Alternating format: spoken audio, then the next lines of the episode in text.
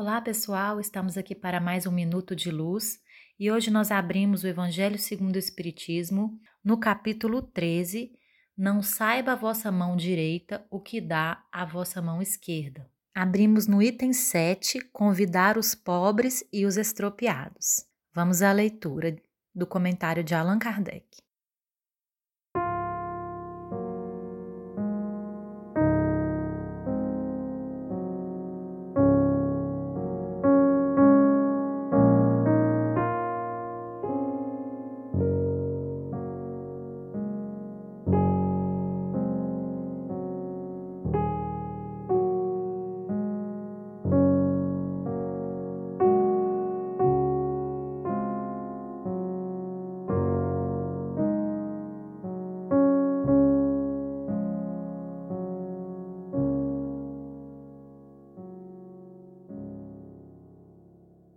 Quando fizerdes um festim, disse Jesus, para ele não convideis os vossos amigos, mas os pobres e os estropiados. Estas palavras, absurdas se tomadas ao pé da letra, são sublimes se nelas se procura o espírito. Jesus não podia ter querido dizer que, em lugar dos amigos, é preciso reunir à sua mesa os mendigos da rua.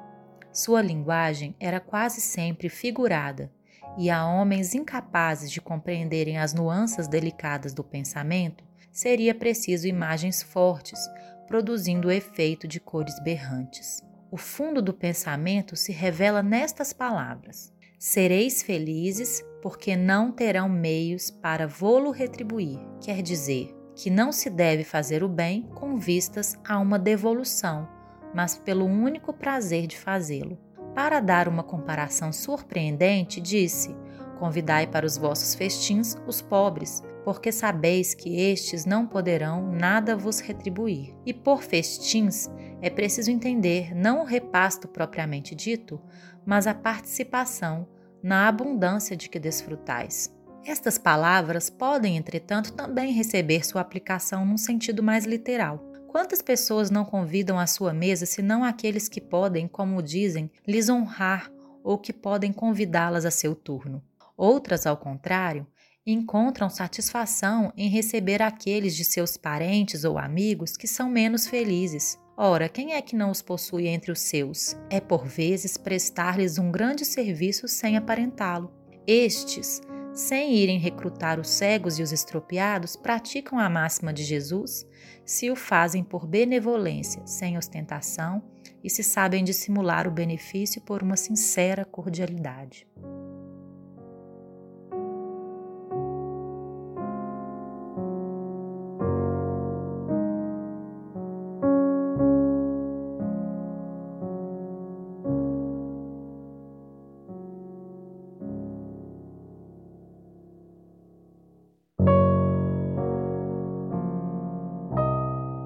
Esse comentário de Allan Kardec é muito importante por vários motivos. O primeiro é porque ele coloca o funcionamento da fala de Jesus. Ele faz uma análise né, de como que Jesus se comunicava com o povo daquela época. Então, muitas vezes, em suas parábolas, em suas falas, Jesus se utiliza de imagens fortes e às vezes até sem lógica para abalar aqueles que o, que o escutavam e que assim o sentido espiritual de suas palavras pudessem penetrar no entendimento daquele povo. O sentido que Kardec destaca dessa mensagem, quando Jesus diz para nós convidarmos os estropiados e os pobres para as nossas festas, é de que o bem deve ser feito sem a espera da retribuição, que é bem o que o capítulo enfatiza, né? Não saiba a vossa mão direita o bem que a sua esquerda faz. Ele está mostrando com isso o verdadeiro sentido da caridade. A caridade não encontra recompensa em ser vista. Em outros momentos, o próprio Cristo diz que aquele que fez a caridade, fez um ato benevolente para ser visto, em ser visto já recebeu a sua recompensa. Em outros momentos, é mencionada essa questão da recompensa do bem que se faz na terra, a recompensas que se recebe no céu. Nós aqui na Terra ainda não sabemos muito fazer o bem sem esperar essa recompensa, pelo menos no céu, né? Mas o ideal, que a gente vai chegar lá um dia, é de que a gente realmente faça o bem sem esperar nada em troca, nem aqui e nem em lugar nenhum. Que a gente faça o bem simplesmente por amor e pelo sincero desejo de ajudar o próximo. Enquanto isso não acontece, vamos ficar com André Luiz, que diz R auxiliando, como nós já lemos no primeiro episódio do Minuto de Luz.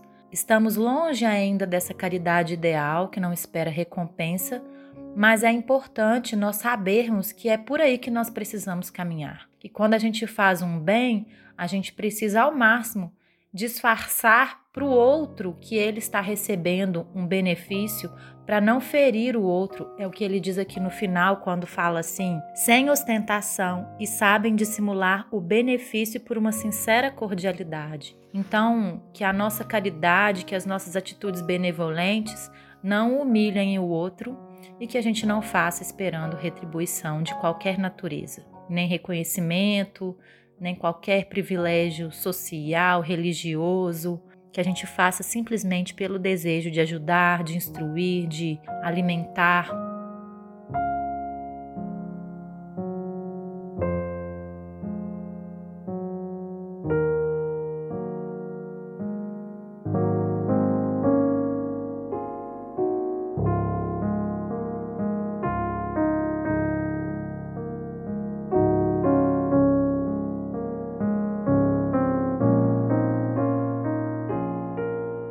E é muito interessante também, mais uma coisa, que ele diz assim: por festins deve-se entender a participação na abundância de que desfrutais. Qual é a abundância de que nós desfrutamos na nossa vida? Se nós temos acesso a uma educação de qualidade, a uma inteligência, tivemos a oportunidade de desenvolver o raciocínio, nós podemos estender esse benefício aos outros se nós temos o acesso à religiosidade espírita, que é um tesouro, nós podemos e devemos espalhá-la para aqueles que necessitam desse entendimento. Se nós temos o pão que sobra na mesa, ou que não está sobrando, mas que tem em abundância, nós podemos dividir, nós podemos estender esse benefício ao outro. Que a gente não reduza as palavras de Jesus ao sentido literal, Paulo, o apóstolo Paulo, fala para nós retirarmos o espírito da letra.